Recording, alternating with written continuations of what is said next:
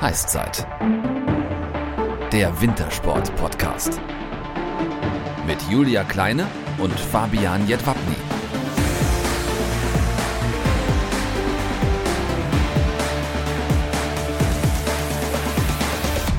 Servus und moin moin. Heißzeit Folge 7. Und wir freuen uns heute wirklich ganz besonders, dass sie uns zugesagt hat. Wir haben heute nämlich die Olympiasiegerin im Eiskunstlaufen, Aljona Savchenko im Interview. Ja, sensationell, Julia. Wenn ich da noch an die Goldkür von Pyeongchang denke, komme ich heute noch Gänsehaut. Das geht dir sicherlich nicht anders, oder? Definitiv. Also als ich mich auf das Interview jetzt vorbereitet habe, ich glaube, ich habe dieses 4 Minuten 52 lange Video bei YouTube 800 Mal angeschaut. Ich musste musste mir dann auch den Song runterladen bei iTunes und habe es mir auch in Schleife immer wieder angehört. Also man bekommt da einfach Gänsehaut, man bekommt da einfach Bock drauf und ich kann es einfach jedem empfehlen. Zieht euch dieses Video rein, zieht euch die Musik rein. Natürlich nach unserer Podcast-Folge.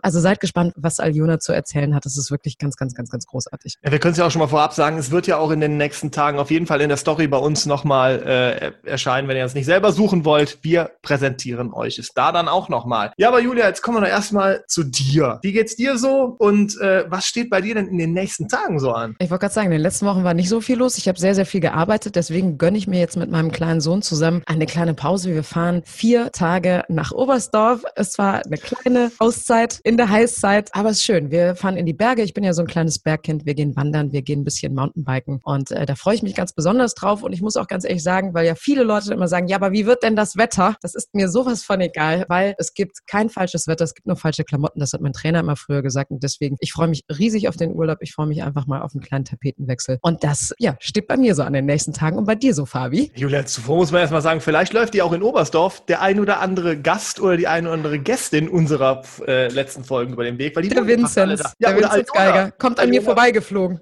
Aljona wohnt auch da. Also, ne? Aljona kann ich auch klingeln. Hallo. Perfekt. Ja, aber danke der Nachfrage. Mir geht's äh, sehr gut. Ähm, ich habe äh, mir mal beim, ein Beispiel an unseren Gästen genommen. Dort ist mir bei Instagram immer wieder aufgefallen, dass der ein oder andere da sehr gerne in den Bergen unterwegs ist und wandert. Da habe ich mir gedacht, das können wir hier auch. Deswegen habe ich das auch mal getestet. Na gut, die Aussicht im bergischen Land kann man jetzt nicht mit den Alpen vergleichen, aber zum Einstieg macht das schon mal richtig Laune. Das kann ich schon sagen. Allein eine Wanderung zum Drachenfels, der bekanntlich im Siebengebirge liegt, was quasi die Alpen von Nordrhein-Westfalen sind, war dann schon eine kleine Herausforderung. Aber demnächst geht es ja auch bei mir dann nach Österreich. Da bin ich perfekt vorbereitet, um mich auch dort in höheres Terrain zu begeben. Aber von den Alpen lieber Fabi, kommen wir natürlich jetzt zu unseren Heißzeit-News und da gibt es natürlich ein paar heiße News. Welche sind das denn? Ja, nicht so viele, aber einige Nachrichten habe ich dann doch noch gefunden. Der Schweizer Super-G-Weltcup-Sieger Mauro Caviezel hat sich beim Konditionstraining einen Achillessehnenriss im linken Fuß zugezogen. Ob er in der kommenden Saison noch in den Weltcup zurückkehren wird, ist damit mehr als fraglich. Wer allerdings mehr über die Welt des Ski-Alpin-Zirkus nochmal erfahren möchte, hört sich einfach unsere letzten zwei Folgen mit Hilde Gerg und Linus Strass Straße an, denn dort erhält man nochmal den perfekten Einblick. Ja, dann habe ich noch eine Nachricht gefunden, nämlich die ist gerade brandneu, Julia. Ähm, Simon Ammann ist zum dritten Mal Papa geworden. Nach Theodor und Charlotte ist es jetzt Aaron. Natürlich vom ganzen Heißzeit-Team. Herzlichen Glückwunsch, Herzlichen Glückwunsch. Simon Ammann.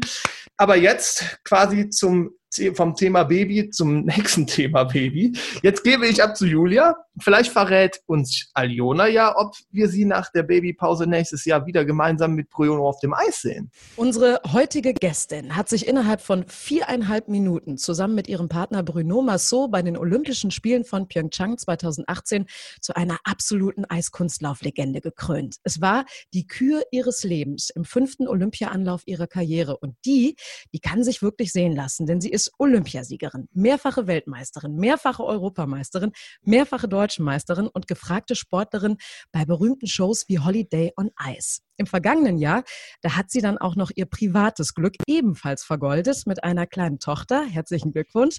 Und jetzt begrüßen wir Sie ganz herzlich hier in unserer Heißzeit, Aljona Savchenko. Schön, dass du da bist. Hallo.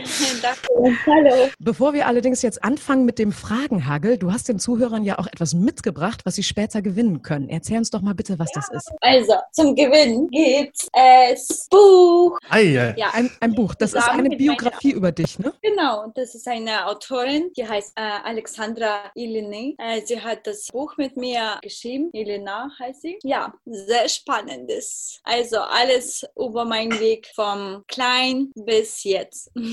Also der lange Weg zu olympischem Gold heißt das Buch ähm, von Aljona Savchenko und über Aljona Savchenko. Und genau dieses Buch könnt ihr bei uns gewinnen, wenn ihr uns bei Instagram und oder Facebook folgt und eure Fragen an euren Star stellt. Wir posten dort nämlich vor jeder neuen Folge ein Bild der Sportlerin oder des Sportlers, den wir zu Gast haben werden. Und unter allen Einsendungen wird dann später per Social Media ausgelost, wer das Buch von Aljona Savchenko zum Beispiel gewinnen wird. Also macht mit, es lohnt sich, ja. wir drücken euch die Daumen. Aber auch diejenigen, die dieses Buch hier bei uns nicht gewinnen sollten, die können es natürlich überall kaufen, wo es Bücher gibt. Ich kann euch sagen, es sind die best investiertesten 24 Euro, die es gibt, denn dort könnt ihr alles nachlesen, was ihr schon immer über Aljona Savchenko wissen wolltet, so offen wie nie. Aljona, warum hast du dich denn dazu entschieden, ein Buch über dich zu schreiben und über deine Geschichte? Also, der lange Weg war so lang.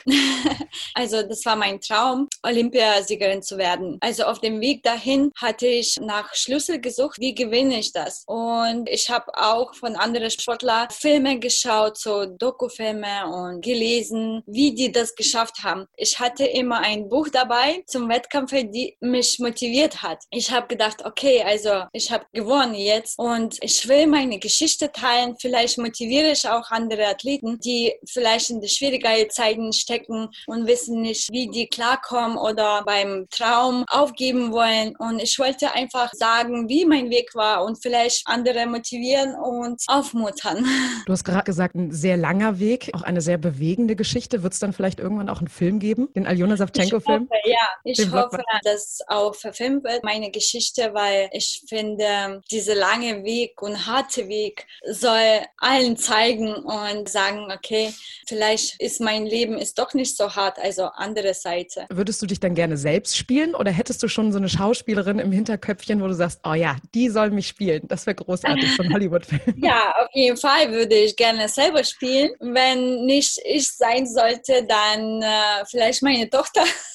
Also Schauspielerin. Ja. Deine Tochter wird Schauspielerin. Okay, steht jetzt fest. Sie wird Schauspielerin. ähm, ich habe mir, hab mir von deinem Buch auch äh, deinen Prolog durchgelesen, den du verfasst hast. Und in diesem dankst du zum Schluss vor allem deinen Kritikern und den Menschen, die dich haben fallen lassen, wie du es selber ähm, beschreibst. Würdest du denn sagen, dass gerade diese Menschen oder dass du durch diese Menschen, diese Kritiker, dort stehst, wo du heutzutage stehst? Auf jeden Fall, ja. Die Kritiker haben die Kraft gegeben, mich selber aus mich heraus zu, äh, zu haben und ich habe mich gekämpft, also durch Kritiker. Kritik ist auch wichtig. Ohne Kritik werden wir zu langweilig oder zu bequem. Kritiker haben mir Energie gegeben, um noch besser zu sein. Und diese Kritiker haben ja auf jeden Fall Unrecht gehabt, denn du bist es. Du bist Olympiasiegerin zusammen mit deinem Partner Bruno Massot in Pyeongchang 2018 geworden. Als die Kür vorbei war, hattest du da direkt das Gefühl, ja, das ist Gold, definitiv? Direkt, wo wir gelaufen sind und wo die Kür zu Ende war, schießt im Kopf so viele Gedanken, weil äh, das war die beste Kür, die ich ehemals gelaufen bin und alle Elemente waren so sauber und gut, die ich niemals im Training gemacht habe. Und es war alles in dem Moment und wir waren wie in andere Welt. So, wir lagen auf Eis. Ich wusste nicht mehr, wo ich bin. Ich, wir hatten so uns alleine und dann nach fünf Minuten haben wir, oh, okay, das ist jetzt Halle. Das ist jetzt noch drei Paare laufen hinter uns und wir wussten nicht, ob es reicht, trotz gutes Q, weil wir hatten nach Kurzprogramm waren wir auf Platz vier und die alle anderen waren auch gut. Wir wussten nicht, äh, ob das äh, also erster Platz noch wird. Deswegen ich hatte so, ich hatte so das halt Gefühl, als ihr auf das Eis gegangen seid, ganz am Anfang, du ja. hattest so eine so eine Zuversicht, so eine so eine so eine Trotzigkeit im Gesicht, dass du gesagt hast, so jetzt zeige ich euch und du hast auch so so gestrahlt, also ich bekomme jetzt noch Gänsehaut, wenn ich irgendwie definitiv definitiv.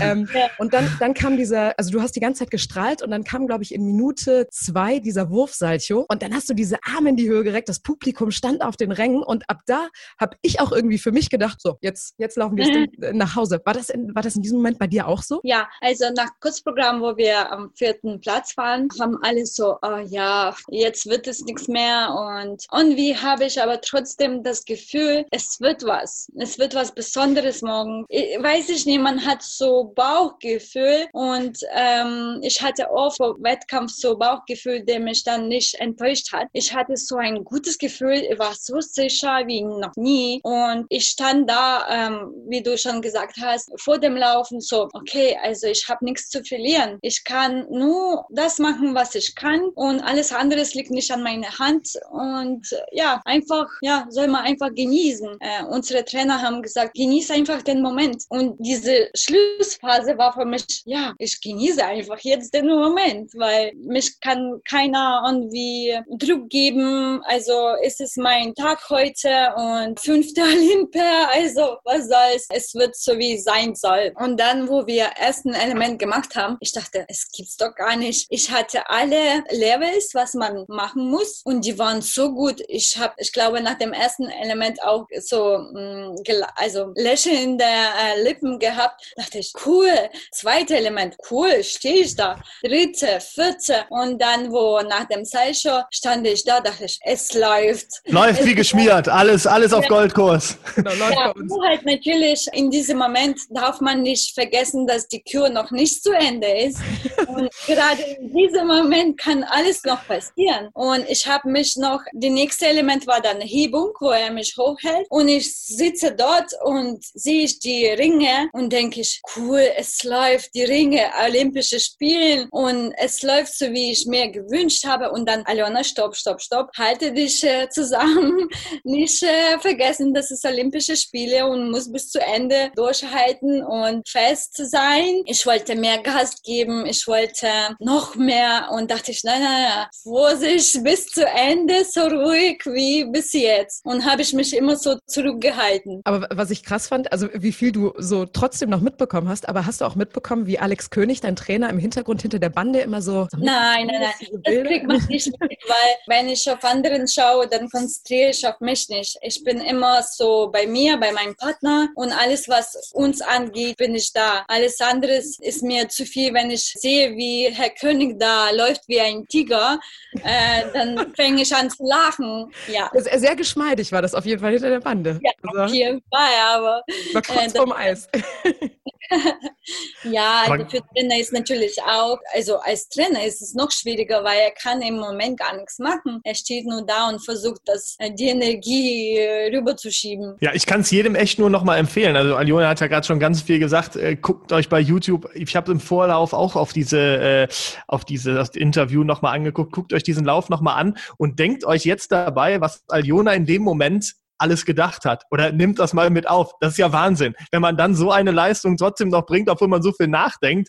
Beim, bei anderen Sportlern sagt man immer, nicht so viel denken, einfach machen. Aber du kannst das beides. Das ist sehr gut. Multitasking. Ähm, Multitasking. Ja, versucht, versucht. Weil, ähm, es hat funktioniert. Hatte, jede Olympia war so Herausforderung, äh, wie man sagt, Challenge für mich. Ich habe immer gesucht, ja, ich wollte immer was Besonderes bei Olympischen Spielen machen und immer das Besondere hat mich nach hinten geschoben und ich dachte, ich mache nichts Besonderes, ich mache das, was ich am besten kann, was ich jeden Tag im Training mache und ja, das war wahrscheinlich der Schlüssel zum Erfolg. Hat dann funktioniert. Aljona, du hast vor den Olympischen Spielen selber dein klares Ziel formuliert, indem du gesagt hast, wir wollen Gold holen. Baut man sich da nicht selbst extremen Druck auf? Nein, also wenn man schon zwei äh, Bronzemedaillen hat, jedes Mal war man war mein Favorit vor Olympischen Und dann natürlich äh, willst du Zweiter werden? Nein, du, also wir sind Athleten, die wollen immer gewinnen. Äh, ich glaube, es gibt keinen Athlet, der will Zweiter oder Dritter werden, ganzes Leben lang. Man will schon den Berg schaffen. Wenn ich mir das Ziel nicht setze, kann ich dahin nicht kommen. Ich glaube, jeder Mensch braucht im Leben Ziel und Träume und es ist kein Druck. Also ich weiß, dass wir in der Lage waren, das zu machen. Für mich war halt dann hm, entweder es klappt oder halt klappt nicht. Was mir gerade auffällt, wo ich auf den Bildschirm gucke, hinter dir, das sehen unsere Zuschauer jetzt nicht, weil die hören uns ja nur, das sind ja nur Zuhörer, aber da hängt da die Goldmedaille tatsächlich. Ist sie das in der Mitte? Ja. Astral. Genau. Du bist der erste Sportler, den wir hier im, den wir im Podcast haben, der diese Medaille auch mal im Wohnzimmer hängen hat, weil alle anderen erzählen uns immer, oh nee, die habe ich in eine Schublade gepackt und die hänge ich irgendwann nochmal auf. Aber das finde ich ja, mal. äh, bis ähm, letzten Monat, die waren noch im Keller.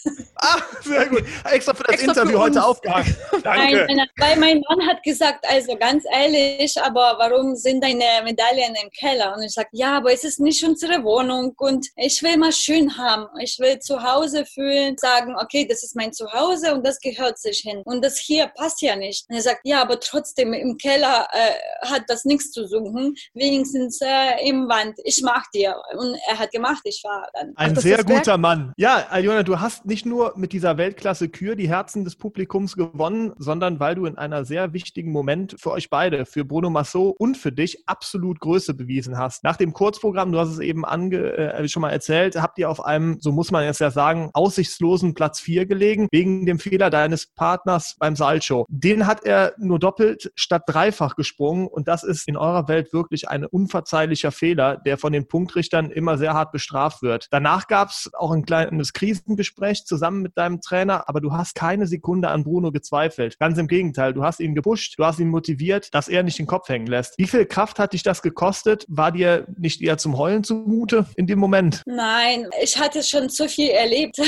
Also ich hatte keinen Zweifel, weil ich wusste, wir können es schaffen. Klar, es passieren Fehler und ich wusste, dass er das gemacht hat, weil er wollte was Besonderes machen. Was ich schon gemacht habe vor anderen Olympischen Spielen. Ich habe gesagt, also komm, also ist egal. Jetzt können wir sowieso nicht zurückdrehen und nochmal laufen. Es ist noch ein Tag und wir haben die Chance und wir werden sehen. Also ich hatte dann kein, äh, weiß ich nicht, ich hatte keinen Zweifel und ich habe versucht trotzdem noch positiv zu bleiben, weil es ist noch ein Tag und man muss ja bis zu Ende kämpfen und Ende wird es zeigen. Wenn das am Ende nicht geschafft hätten, dann ist halt so. Aber zum Glück haben wir geschafft. Quasi den Druck so ein bisschen rausgenommen, ne? Vielleicht. Er wollte es ja auch besonders gut für dich wahrscheinlich machen, ne? Weil du ja auch diese Geschichte hattest und dann jetzt endlich auch das Gold holen wolltest. Und ich glaube, das hat ihn dann selber einfach so unter Druck gesetzt, dass er dann. Ja, ja, ja. ich glaube auch, weil er äh, ist auch sehr ehrgeiziger Mensch und äh, er hat gesagt, ja, ich schaffe es und äh, ich mache das. Ich, also wir schaffen Gold zu gewinnen und dann platzt er und natürlich für ihn ist es ein großen Schock. Also ich habe ruhig geschlafen, er nicht, aber hat Dann ist das eine gute Mischung. Dann ist das eine gute Mischung. Dann lass ihn demnächst immer. Wie, wie war das noch? Happy Wife, Happy Life, ne? Wenn die Frau gut schläft. Beste Kombination. Mit, mit dieser Kür, mit dieser Choreografie habt ihr ja nicht nur bei den Olympischen Spielen Punkterekorde aufgestellt, sondern äh, auch bei der WM in Mailand fünf Wochen später. Da seid ihr nämlich dann im Anschluss auch direkt mal Weltmeister geworden. Macht man ja dann so, habt das Double auf Eis geholt. Ähm, aber wie funktioniert das eigentlich? Wer sucht die Musik aus und wer hat sich letztendlich dann auch dafür entschieden, dass der Olympiasieger im Part Tanz von äh, 1984 Sarajevo, Christopher Dean, die Choreografie macht. Also wir haben gesucht, das ganze Team hat äh, nach einer Musik gesucht, heißt wir haben zwei Trainer gehabt und wir schlagen was vor und die Trainer schlagen was vor und wir hören das und sagen unsere Meinung. Der Trainer, der leider gestorben ist, der hat uns diese Musik vorgeschlagen, hat gesagt, ich könnte mir vorstellen, für euch wird was Besonderes für die Olympischen Spiele, weil das hat auch eine Botschaft und das ist was Natürliches, was ihr machen könnt. Und wir haben uns angehört, haben gesagt, hm, ja, also es ist es schon was Besonderes. Dann hatten wir andere Vorschläge, aber die waren nicht so gut wie diese Musik. Und man hört so 20, 100 Stück Musiken und äh, findet, was klingt gut in der Halle, was, was ist, was bewegt dich von innen, ob du dir vorstellen kannst, äh, die Elemente zu machen. Also es gibt so viele Punkte, so wie stelle ich mir diese Kostüme vor. Also es alles muss ein Bild haben. Also es gehört vieles dazu. Ähm, es war ja, ja auch ein französischer Titel La Terre Nue du Ciel, also ja. die Erde vom Himmel aus betrachtet von Armand Armand. Zu dieser Musik, ich wollte, dass zu Olympischen Spiele ein Olympiasieger uns Programm macht. Und ich habe vieles von Christopher Dean gehört, dass er ein Genius ist. Und äh, habe ich mir dann in YouTube-Videos angeschaut, was hat er schon gemacht. Klar, ich kenne ihn noch von damals, wo meine Eltern Fernsehen angeschaut haben. Also das ist eine Legende. Und ich habe gesagt, wow, der macht aber tolle Sachen. Dann habe ich gesagt, okay, also wenn 2018, dann möchte ich, also ich möchte gewinnen, ich möchte von Olympiasieger Programm äh, machen. Also ich habe so diese Träume gehabt, die ich wollte zur Erfüllung haben. Und dann habe ich schön gesagt, klare okay, Ziele. ja, ohne diese Ziele kann man ja nicht schaffen. Und äh, habe ich dann äh, Trainer gesagt, was denkt ihr? Also, weil wir müssen alle zusammen äh, zu diesem Ergebnis kommen und alle müssen zufrieden sein. Und die sind, ja, tolle Idee. Haben wir nach Kontakte gesucht, dann hat uns jemand Kontakt gegeben und wir haben dann ihm äh, eine E-Mail geschrieben und dann kam E-Mail zurück, so wie, wie soll ich euch helfen? Und ich so, du bist doch Meister, du weißt doch, was du helfen. Du musst es doch wissen. ja, Beste äh, Antwort.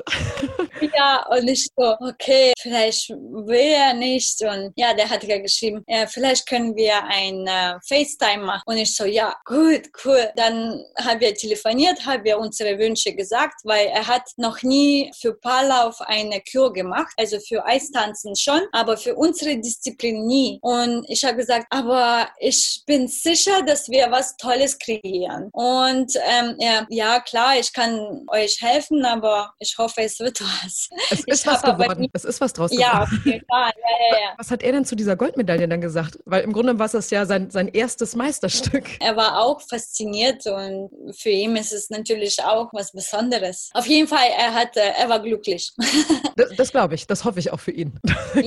Du bist mit Ja. deinem vorherigen Partner äh, Robin Scholkowy über elf Jahre lang extremst erfolgreich gewesen. Ihr seid zusammen fünfmal Weltmeister geworden, viermal Europameister, habt zweimal Bronze geholt bei Olympischen Spielen, auch wenn es mit dem Gold nicht ganz geklappt hat, leider. Das muss man aber auch erstmal schaffen, zweimal Bronze holen bei Olympischen Spielen. Wie schwer ist es denn dann, mit einem neuen Partner, mit Bruno Massot, an so ein hohes Niveau anzuknüpfen? Also von einer Seite ist es äh, einfacher, aber von anderer Seite ist es schwieriger. Man gewöhnt sich so sehr äh, in elf Jahren an einen Partner und man kennt alle Marken. Du verbringst mit Partner mehr als mit deinem eigenen Mann zusammen. Das ist ja schwer, dann neue Technik und andere Hand zu fühlen. Aber von anderer Seite, wenn man schon Erfahrung hat, also wenn beide Erfahrung haben, das ist dann einfacher. Also ist es hat Erwartung von außen? Also ist das dann auch so ein extremer Druck, dass du dann abliefern Ja, musst? also für mich äh, war kein Druck, weil ich wusste, okay, äh, mein Partner, der neue Partner Bruno, hat ein Potenzial. Für ihn war es schwierig. Der hatte nichts. Also er war ja noch nicht dort. Und klar, wenn ich äh, als ähm, Weltmeister 50er Platz trage, willst du mit mir laufen? Dann sagt er, uh, aber ich bin ja nicht dein Niveau. Und ich sage, nein, du bist mein Niveau. Muss man dahin kommen? Wir sind ein neues Paar und muss man unsere Name aufbauen. Für ihn war sehr schwierig diese Zeit. Er hatte immer das Gefühl, ich bin besser und ich habe ihm versucht zu sagen, nein, wir sind ein, ein, Ein Niveau, Level. Genau, ein Level. ein Level und versuchen wir, was unsere, denk nicht, dass ich Weltmeister bin, weil wenn ich denke, dass ich Weltmeister bin, dann können wir nichts schaffen. Also das war für ihn auch Herausforderung. Äh, sehr lange hat er dazu gebraucht, um sich zu glauben, dass er das schaffen kann. Es hat ja dann letztendlich auch ganz gut funktioniert. Wir hatten zum Beispiel vor ein paar Wochen Bobfahrerin Laura Nolte bei uns im Gespräch, die uns erklärt hat, wie man die perfekte Anschieberin für den Bob so findet. Wie ist das denn bei dir gewesen? Wie hast du denn Bruno Massot gefunden? Und wann wusstest du auch, ja, das könnte Erfolg bedeuten?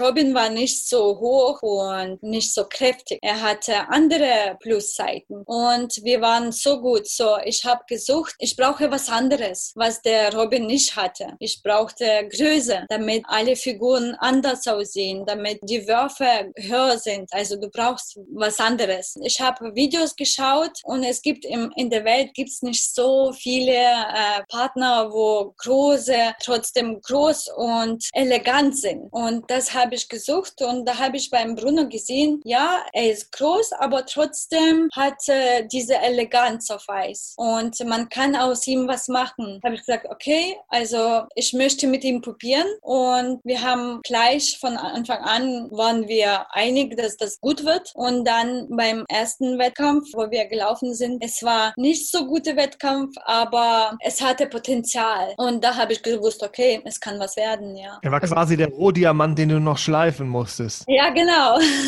Also man, man kannte sich schon so vorher untereinander. Also man Ja, ja, ja, weiß ja. schon, wer wo ist und ähm, wo man sich das halt eben angucken kann. Okay, das war nämlich, das war nämlich nämlich die Frage, weil ich mich gefragt habe, wie findet man denn einfach so einen neuen Partner? Gibt es irgendwo eine Liste, einen Aushang, wo man sagt, aha, groß? Ja, ja dort.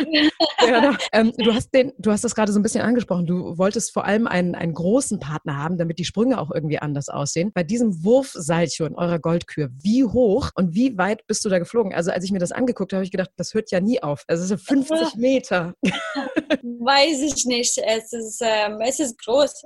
Wie viel Meter steht man dann in der Luft? Also zwei, drei Meter bestimmt, oder? Ja, auf jeden Fall. Und dann auf einer Kufe, auf einem Bein landen, das könnt ihr, liebe Zuschauer, mal zu Hause nachmachen. Aber Jona, dann, dann mal eine Frage von mir. wie, wie, oft fällt man denn da vorher aufs Eis? Also wir waren vor ein paar Wochen auf dem Eis, Julia und ich, und haben Fotos gemacht. Wir haben uns nicht durch die Luft geschleudert. Ich bin einmal nur ganz klassisch aufs Knie gefallen und hatte danach ein riesen Ei am Knie, äh, also eine, eine, eine, einen riesen Bluterguss. Äh, wie oft fällt man da bei, bei euch beim Training? Oder? Äh, Wir lernen das als erstes. Wenn man aufs Eis geht, lernt man zu fallen. Ah, also, da hätte ich besser vorher mal mit dir gesprochen. Genau. ah. Ja, nächstes Mal. Zu spät.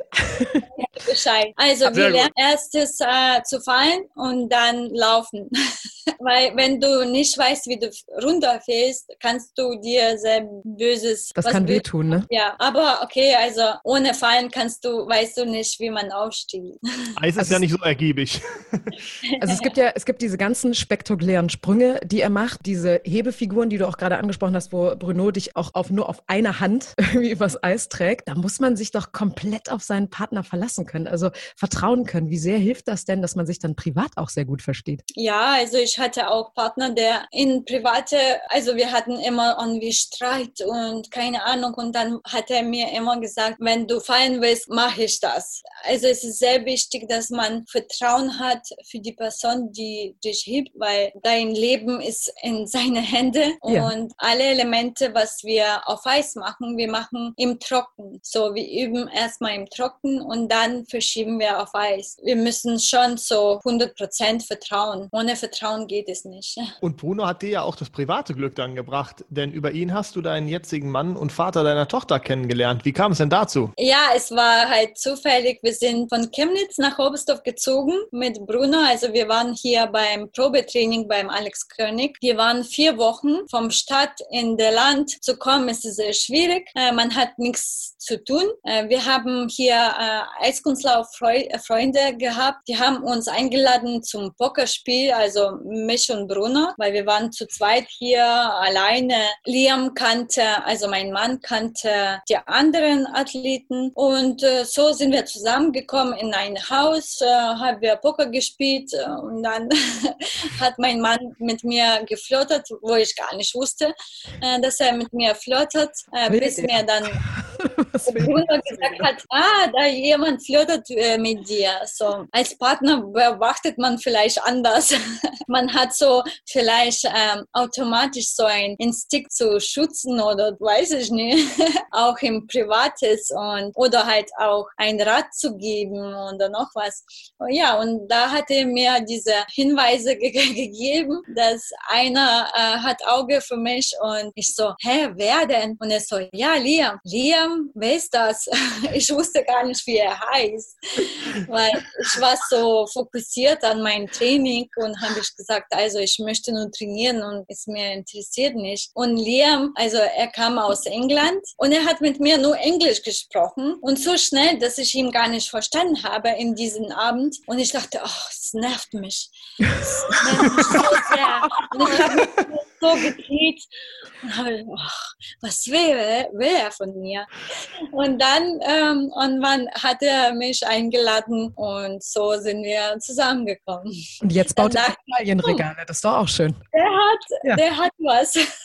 Das, äh, das denke ich. Ihr habt ja, wie gesagt, mittlerweile auch eine Tochter. Aber wenn du gerade sagtest, wie schwer ist euch denn dieser Umzug dann von der Stadt von Chemnitz, Chemnitz aufs Land äh, nach Oberstdorf quasi? War das denn sehr schwer? Ja, also von einer äh, Seite war ungewöhnlich, aber von der anderen Seite, wir wussten, dass wir wollen auf Eis was schaffen und das war wichtiger als alles andere. Und deswegen, man hat, die Sportlerkarriere ist nicht so lang, dass man sagt, okay, ich gebe für On was auf, aber ich gewinne On was. Also Also von daher, für uns war eher positiv. Und wenn ich noch eine Frage ganz kurz, wer hat denn beim Pokern dann gewonnen? War es dann, war es dann er oder warst, warst du es? War, ich war nicht, weil ich wusste nicht, wie man Poker spielt. Er hat, er wollte mich beibringen, aber.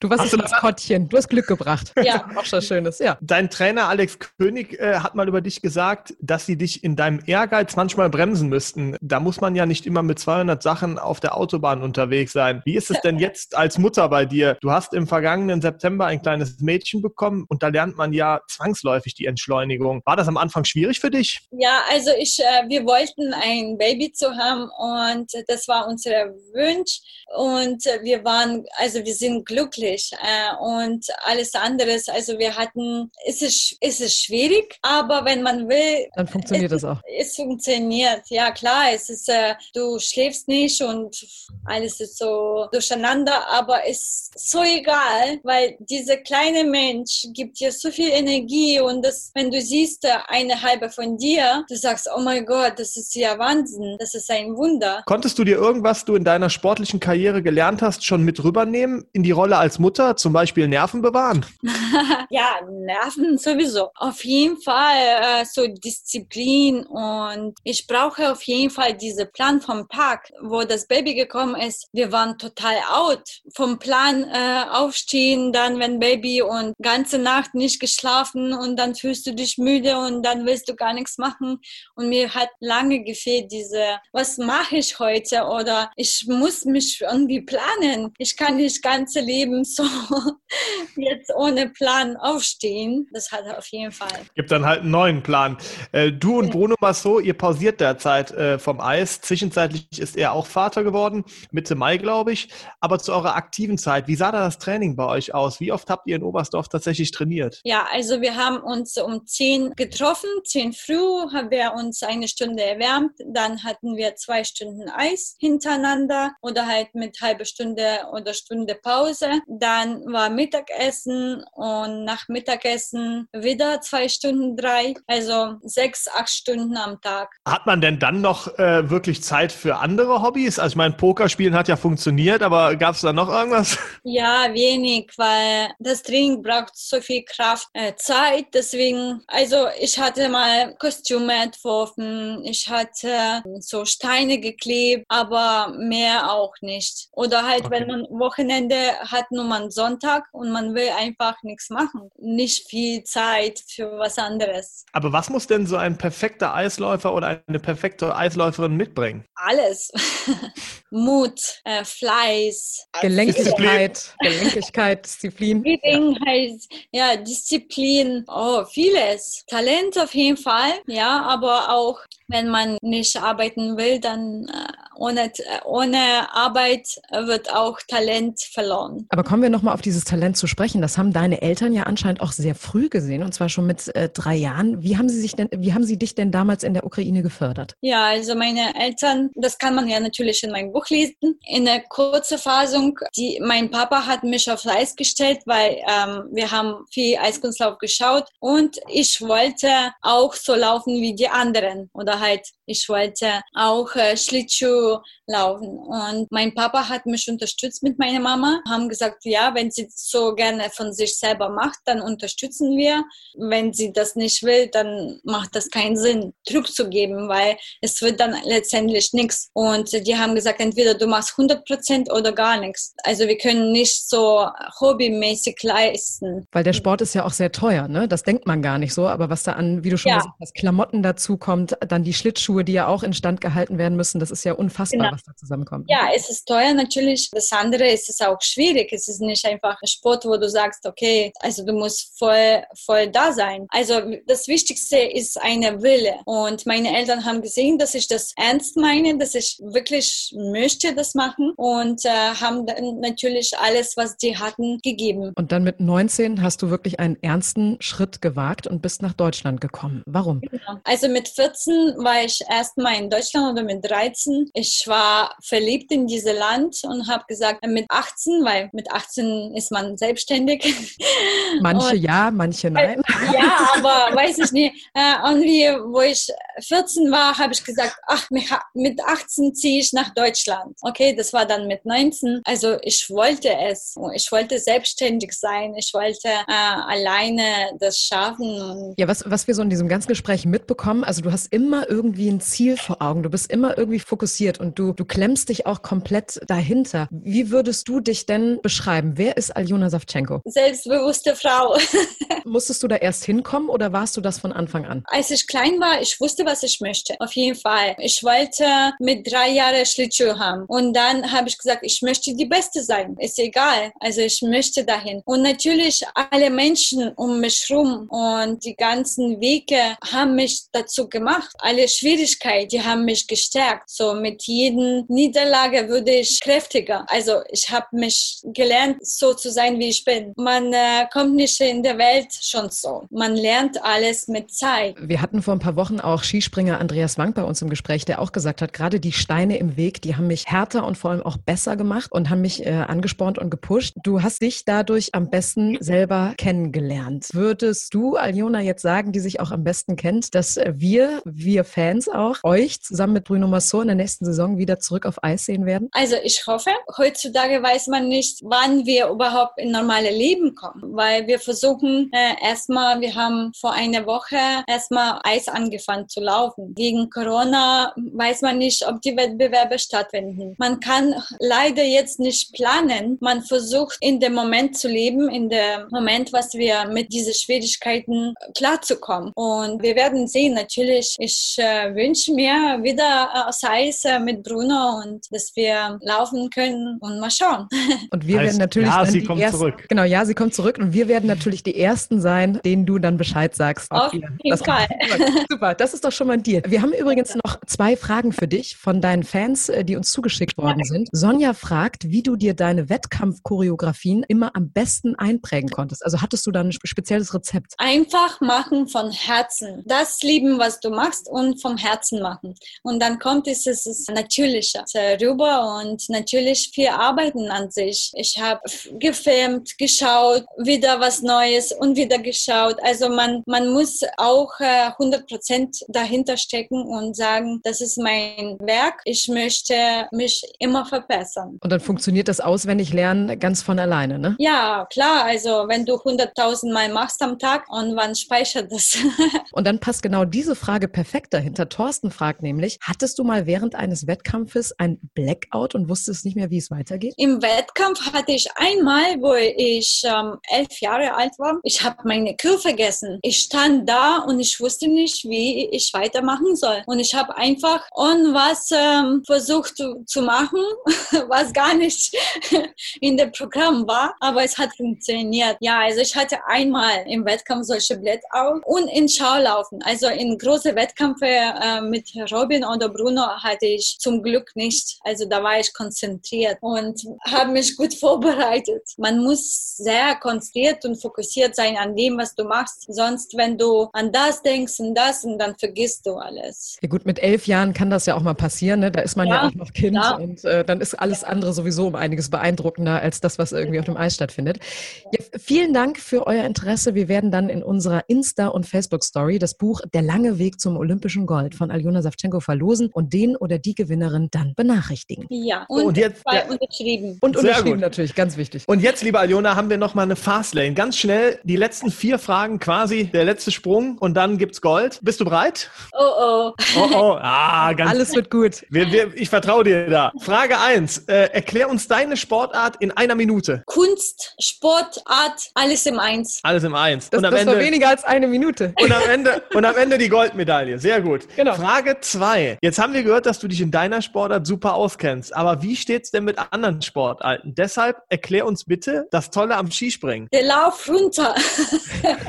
Diese Geschwindigkeit. wenn es runtergeht. Schwierigkeit, ja. Also das ist was fasziniert mich. Ich würde, denke ich mal, niemals machen, aber ich sage niemals nie. Also wir haben die Skischanze hier und jedes Mal sage ich, mein Gott, wie fliegen die denn da? Ja, also das ist fasziniert, so viel Schwung und dann oben, du fliegst, äh, oh, weiß ich nicht wie. Aber du kennst dich auch da aus. Also, dann kommt jetzt Frage drei. Warum sollte man sich unbedingt unseren Heißzeit-Podcast anhören? Weil ihr bringt alles neue Sachen und ist sehr aktuell und interessant. Ich kann auch dazu direkt mal verraten, Aljona Savchenko guckt eigentlich jede Story von uns, also ein treuer Fan. ja. Äh, Frage 4 und damit die letzte. Dann nominier uns doch einen Sportler oder eine Sportlerin, die du gerne in der nächsten Heißzeit-Folge hören würdest. Es geht um Wintersportler. Ja. Oder Br Bruno. Schlag doch einmal Bruno vor. Ja, genau, Bruno. Bruno. Genau. Super. Haben wir doch. Ja, äh, ja dein, Wunsch, dein, Wunsch, ist geäußert. Äh, wir werden Bruno natürlich probieren äh, zu bekommen. Vielleicht kannst du da ja auch den ein oder das ein oder andere gute Wort einlegen. Äh, du bist ja jetzt schon ja. absoluter Profi. In welche, äh, in welche Sprache ich? Mein Deutsch wird schwierig. Dann holen wir uns einen Dolmetscher. Ne? Ja, wir müssen uns einen Dolmetscher. Französisch, ja. Aljona Savchenko, vielen, vielen Dank für das Gespräch. Es hat super viel Spaß gemacht. Ich hoffe, dir auch. Ja, auf jeden Fall. Danke auch für Anfrage und es war wirklich interessant mit euch und ich wünsche euch nur das Beste, äh, viel Follows und ich werde weiter verfolgen. Super, vielen Dank. Und wir ja. dich natürlich deinen weiteren Weg. Was wir ganz kurz noch dazu einwerfen müssen, die Aljona wurde uns ja auch von einem Fan vorgeschlagen und äh, dadurch genau. haben wir dann die Anfrage damals ähm, über Instagram über unsere Story weitergeleitet und die Aljona war direkt Feuer und Flamme und hat gesagt, natürlich, da bin ich dabei. Also, da können sich einige genau. noch eine Scheibe von abschneiden. Fan der ersten Stunde, Fan der ersten Stunde. Ja, und das war es dann auch für die Heißzeit, zumindest für heute. Wir sind in zwei Wochen wieder für euch da. Jeden zweiten Donnerstag im Monat versorgen wir euch mit einer gehörigen Portion Wintersport für alle, die auch im Sommer nicht ohne können. Natürlich sind wir Social Media mäßig ganz vorne mit dabei. Ihr findet eure Heißzeit bei Instagram und Facebook, also schaut da doch mal vorbei und seid gespannt auf den nächsten Gast hier bei uns. Ja, vielleicht Bruno Massot, man weiß es nicht, dem ihr dann eure Fragen stellen könnt. Jetzt sage ich aber Ciao mit V-Stil. Fabi und Julia sind raus. Bis zum nächsten Mal. Bleibt gesund. Danke. Ciao, ciao. Ciao, ciao. y'all.